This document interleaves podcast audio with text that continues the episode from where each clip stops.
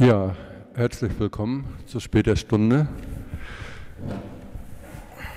zum Thema Komponentenportal, Einkauf und Beschaffung. Es ist ja das Schöne des Komponentenportals, dass alles abgedeckt wird von der Ideenfindung, über die wir heute schon sehr viel gehört haben, auch über Logistik, wenn man etwas zu versenden hat oder eine Dienstleistungskomponente anderer Art benötigt. Und äh, bis zu der Frage, wenn ich etwas versenden möchte, irgendwelcher Art, brauche ich natürlich Material, Produkte, irgendwas, ähm, was dann auf den Weg gehen soll. Und hier an meiner Seite ist äh, Timo Michaelis, Fachmann für Einkauf. Und äh, ich habe mich mit ihm vorher schon ein bisschen unterhalten. Hm, es ist eine ganz spannende Sache, das, was viele sich vielleicht gar nicht vorstellen können, äh, was es zu optimieren gibt, ob es etwas zu optimieren geht, gibt, wenn man im Ausland einkaufen will. Für all das ist Timo Fachmann und er wird uns gleich ein bisschen über seine Erfahrungen berichten und auch, was die Komponente zu leisten in der Lage ist. Mein Name ist Thomas Fuhlroth. Ich bin lange verbandelt hier mit der Projektwerkstatt, mit dem Entrepreneurship Summit, habe selber ein Unternehmen, was Olivenöl handelt also auch für mich ist es immer spannend, etwas Neues zu erfahren. Wenn ich also Material benötige, äh, erfahre ich vielleicht heute auch ein wenig mehr.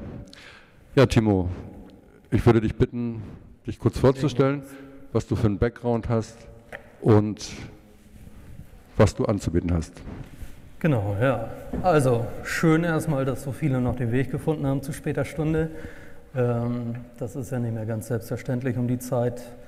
Äh, mein Name ist Timo Michaelis, ich bin 40 Jahre alt und bin Einkäufer. Ich äh, kaufe Waren ein im Jahr für 10 bis 20 Millionen Euro, äh, speziell im Bereich Industriebedarf und Tiefbau, Baumaterial. Äh, das im Angestelltenverhältnis hauptberuflich. Nebenberuflich äh, bin ich tätig im Bereich Einkaufsberatung ähm, und berate Unternehmen, äh, aber auch euch Gründer und Gründungswillige und Startups eben in allen Bereichen um das Thema Einkauf, Beschaffung. Ähm, ich werde im kommenden Jahr eine Einkaufsabteilung übernehmen als stellvertretender Einkaufsleiter. Dann wird das mit dem operativen Einkauf, was momentan mein Schwerpunkt ist, ein wenig weniger werden. Dann rücken mehr administrative und Verwaltungstätigkeiten in den Vordergrund. Aber ähm, ja, das ist mein Steckenpferd, das Thema Beschaffung. Und ich wollte gerne heute mit euch sprechen über den Bereich Lieferantenrecherche und äh, Lieferantenauswahl. Ähm, ich setze voraus, dass alle, die hier sind, äh, irgendwo mit einer Gründung beschäftigt sind oder daran interessiert sind, in Kürze irgendwas aufzuziehen. Und insofern könnte ich mir vorstellen, ist auch das Thema spannend, wie finde ich denn geeigneten Lieferanten. Heutzutage ähm, ist das Thema Einkauf im Ausland, China, Importeinkauf eine ganz spannende Sache, ist in aller Munde, ähm, ist allerdings ähm, immer noch viel Halbwissen in Umlauf und viel, äh, sag ich mal, Halbgares und ich möchte einfach mal ein bisschen die Sichtweise eines professionellen Einkäufers in die Thematik reinbringen und versuchen euch noch ein bisschen ein paar Tipps und Tricks an die Hand zu geben, wenn ihr denn sowas plant. äh, worauf zu achten ist.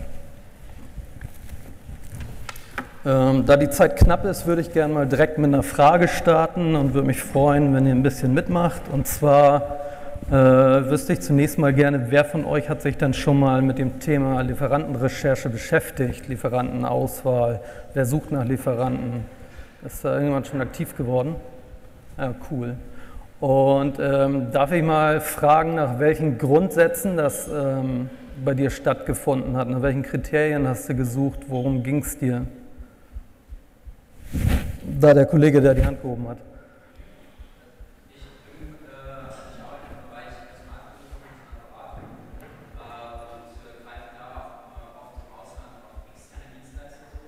Ja.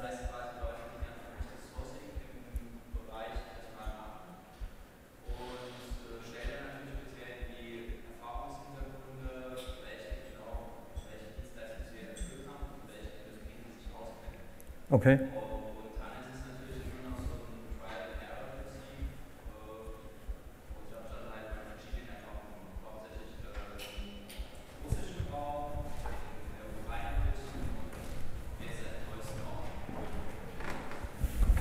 Okay, nun ist das äh, Thema Personalbeschaffung per se, sage ich mal, nicht unbedingt ein, ein Einkäuferthema, äh, ein Einkaufsthema.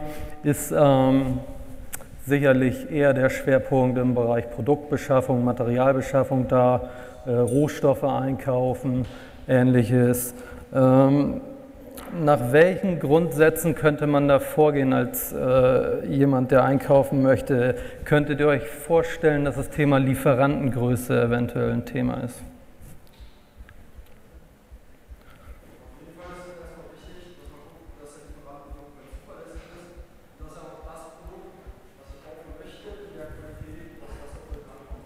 Mhm. Sehr gut. Ähm, da würde ich gleich mal sagen, ja, passt alles cool. Ähm, wenn ich aber überlege, ob ich überhaupt im Ausland einkaufen möchte, dann, dann muss ich ja bestimmte Gedankengänge mal führen und, und, nach bestimmten Kriterien mal entscheiden, ob es Sinn macht. Und ähm, ich habe mal äh, meine vier grundsätzlichen Überlegungen äh, vorbereitet, wenn es denn dann funktionieren würde. ich glaube, das liegt hier drin.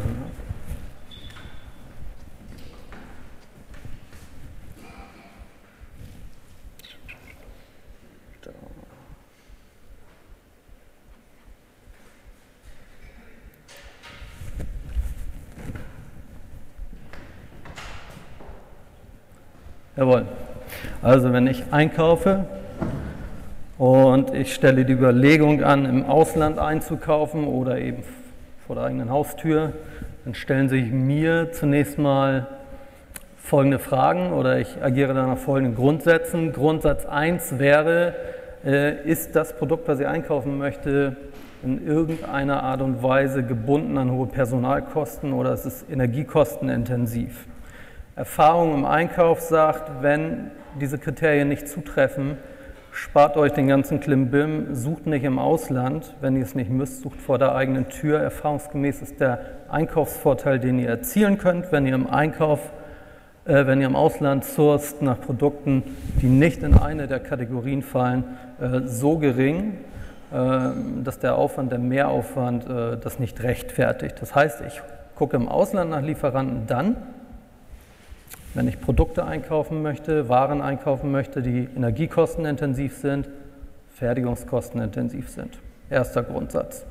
Die Überlegung stelle ich zu Anfang an. Zweiter Grundsatz, ähm, ich gehe direkt an die Hersteller. Natürlich. Äh, warum? Ich möchte den Zwischenhandel ausschalten, weil äh, ich mein Produkt ja nicht künstlich teuer einkaufen möchte. Ich beziehe lieber an der Quelle, da kriege ich es am günstigsten. Es gibt eine Ausnahme, Kleinstmengen. Das hat damit zu tun, dass ein Hersteller seine Preise kalkuliert und dabei natürlich auch einen Fixkostenblock hat, den er umlegen muss auf die Stückzahl in der Fertigung. Und das heißt, ihr kauft kleine Stückzahlen ein beim Hersteller, dann kriegt ihr einen hohen Fixkostenblock aufgepumpt und äh, das macht keinen Sinn. Kleinstmengen, Kleinmengen rate ich euch beim Händler einzukaufen. Bei großen Stückzahlen, großen Margen geht immer direkt an den Hersteller. Zweiter Grundsatz. Dritter Grundsatz. Einkaufen nur bei möglichst kleinen Lieferanten. Hat jemand eine Idee, warum?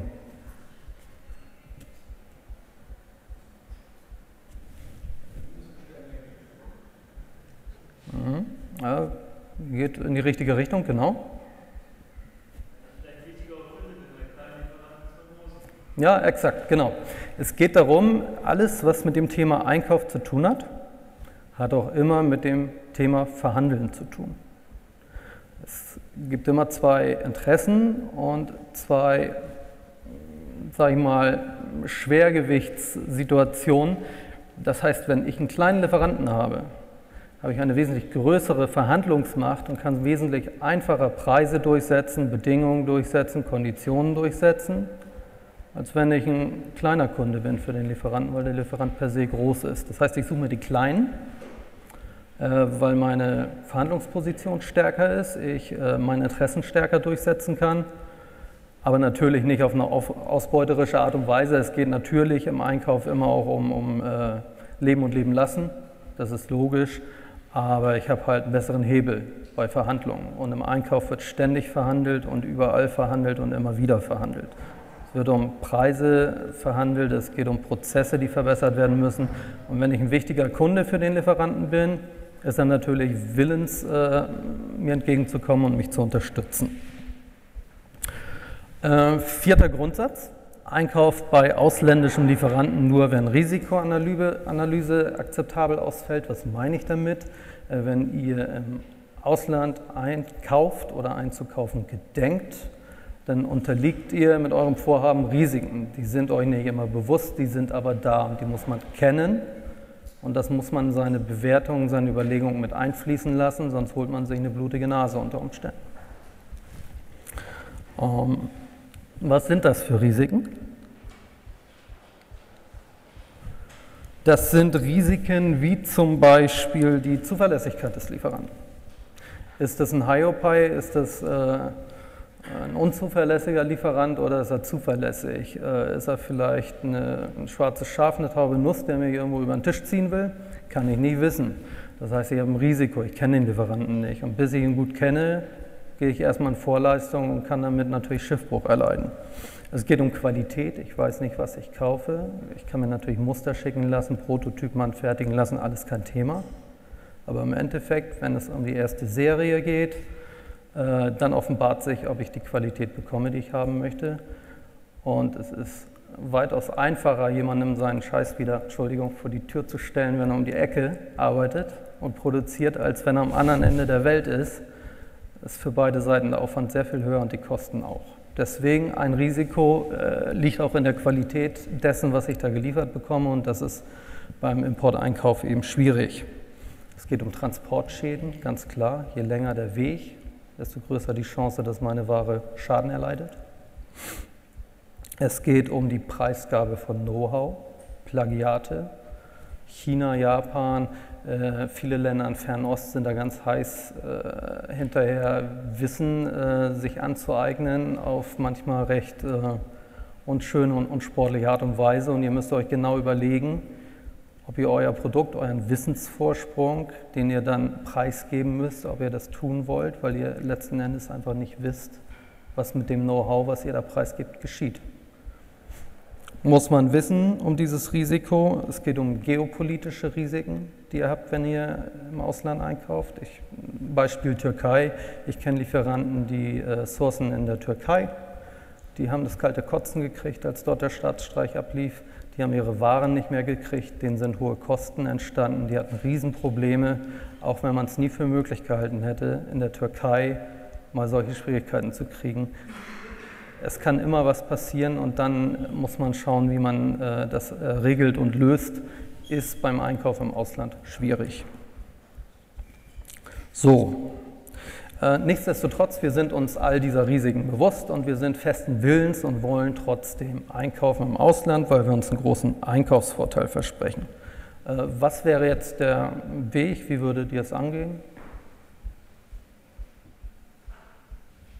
Also der Weg wäre sicherlich erstmal eine Anfrageaktion zu starten. Ich schicke Anfragen raus, hole Angebote rein. Ne? So, jetzt habe ich mir zehn Angebote reingeholt und fünf finde ich spannend. Wie geht es nun weiter? Wie entscheidet ihr euch denn nun aus den fünf Angeboten, welches das Richtige ist für euer Gut, das ihr einzukaufen gedenkt?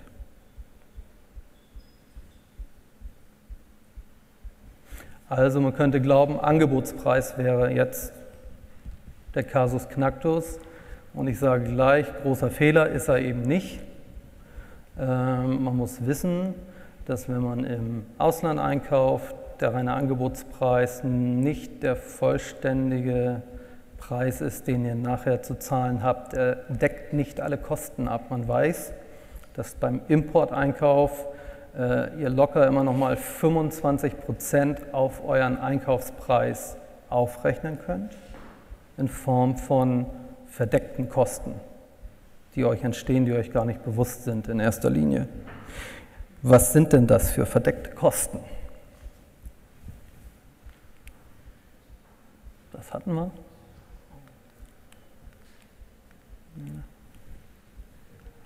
Da haben wir es. Da haben wir es. Das sind zum Beispiel Kosten wie Transportversicherungsprämien. Das Zeug will transportiert werden, ihr wollt eure Ware schützen, ihr versichert sie, es kostet euch Geld. Dokumentation, Zollformalitäten. Dinge wie Währungsschwankungen, wenn ihr euer Produkt verkaufen wollt, am Markt legt ihr einen Preis fest. Den kalkuliert ihr auf Basis eines Einkaufspreises, den ihr zum Zeitpunkt X irgendwann mal eingeholt habt.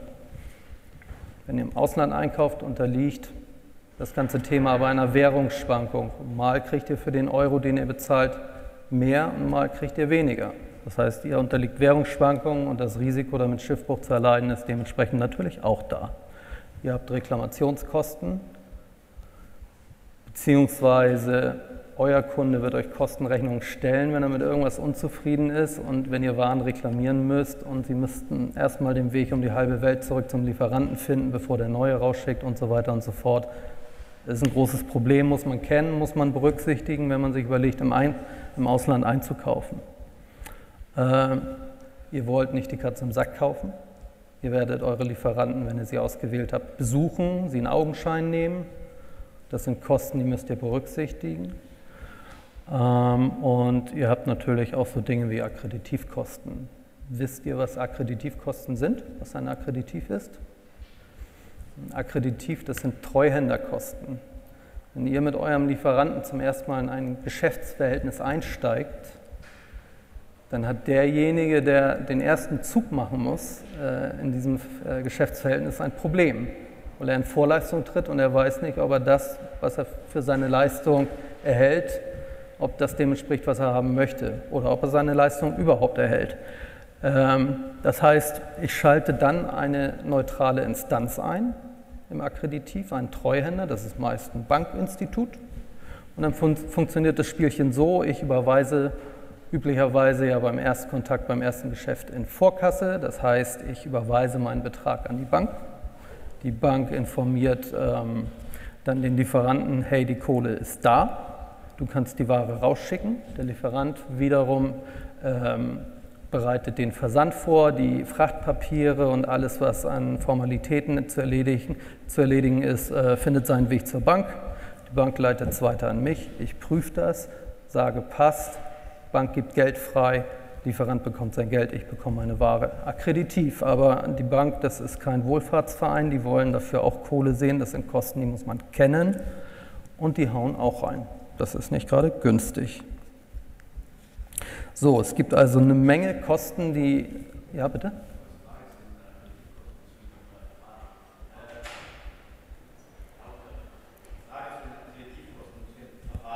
Ja.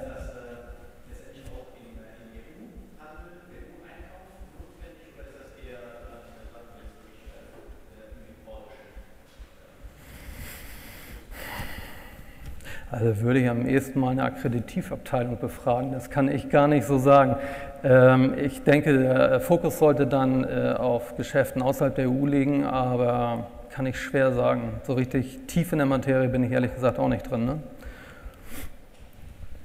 Genau, so. Ähm, also geht bitte von Kosten um die 25 Prozent über dem Angebotspreis aus, wenn ihr sourced, rechnet die drauf dann habt ihr eine ungefähre Hausnummer, was euch der Einkauf im Ausland wirklich kostet. Und dann könnt ihr einen Vergleich anstellen und entscheiden, lohnt sich das tatsächlich für mich oder macht es eher Sinn, vielleicht auch innerhalb Deutschlands irgendwo einzukaufen. Könnte dann dabei nämlich rauskommen. So. Wir im Einkauf nennen dieses, äh, diesen Ansatz übrigens ähm, Total Cost of Ownership ähm, oder kurz TCO, das heißt, es sind bestimmte Rechenverfahren, und äh, am Ende der Rechnung steht dann eben äh, der tatsächliche Einkaufspreis und nicht der reine Angebotspreis. Und das ist dann die Entscheidung, äh, auf der ihr fußen könnt oder die Basis, auf der ihr eure Entscheidung treffen könnt. Aber wenn ihr Importeinkauf macht, bitte niemals nur den reinen Angebotspreis berechnen und äh, berücksichtigen.